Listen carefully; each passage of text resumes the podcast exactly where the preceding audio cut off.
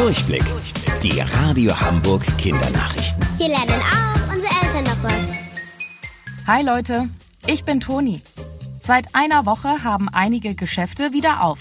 Viele gehen aber noch ungern einkaufen, weil sie Angst haben, sich mit dem Coronavirus anzustecken.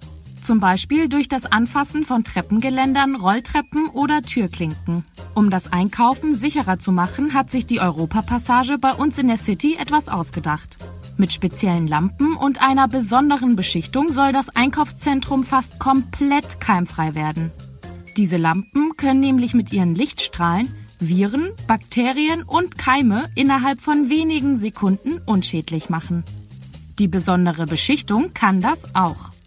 Überall da, wo sie verteilt worden ist, können es sich Krankheitserreger gar nicht erst bequem machen. So sollen sich Kunden beim Einkaufen sicherer fühlen. Trotz der zusätzlichen Sicherheitsmaßnahmen gelten die Corona-Regeln wie der Sicherheitsabstand und das Tragen eines Mundschutzes weiterhin.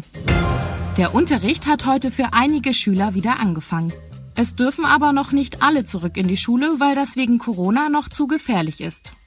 Wenn zu viele Menschen auf einem Haufen sind, können die Sicherheitsmaßnahmen wie der Mindestabstand nicht zuverlässig eingehalten werden. Dann könnte sich das Virus schnell weiter verbreiten. Und das wollen wir alle nicht. Deswegen müssen noch ganz viele von euch weiter zu Hause bleiben. Damit euch nicht zu so langweilig wird, probiert doch mal neue Spiele an der frischen Luft aus. Wie zum Beispiel Flaschenkegeln. Das Wetter ist perfekt dafür. So müsst ihr nicht den ganzen Tag in der Wohnung verbringen und könnt draußen ordentlich rumtoben.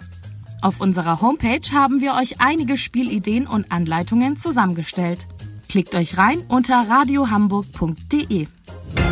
Wusstet ihr eigentlich schon? Angeberwissen. Manche Schlangen können fliegen. Dafür springen sie von einem Baum und machen in der Luft schnelle Zickzackbewegungen. Bis später, eure Toni.